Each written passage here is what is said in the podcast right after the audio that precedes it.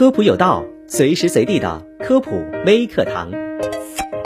十二月二十七号二十时四十五分，长征五号遥三运载火箭在中国文昌航天发射场点火升空，两千多秒后将实践二十号卫星送入预定轨道，发射飞行试验取得圆满成功。长征五号有一个好玩的绰号，叫做“胖五火箭”，这是因为长征五号看上去比较胖。为什么这么胖呢？这还得从长征五号的基本参数说起。长征五号只有两级，高五十七米，直径五米，质量约为八百七十吨。五十米的身高，在全球运载能力达二十吨级的火箭当中，个头算是中等的。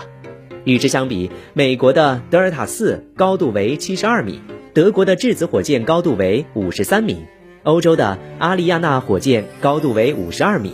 所以，长征五号并不是矮胖。那为什么还显得胖呢？主要是因为助推器的尺寸和数量在这些火箭当中偏大，换句话说就是腰围太粗。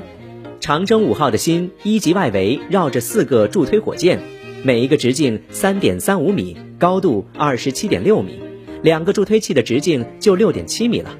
加上长征五号新一级五米的直径，长征五号的宽度看上去就超过十二米了。加之有四个助推器和长征系列其他火箭或世界上同量级的其他火箭一对比，长征五号就咋看咋胖了。胖五的成功复飞是二零一九年末中国航天人送给大家的一份大礼。过去我们不能建造空间站，有了长征五号之后，可以在近地轨道上展开多种科研任务。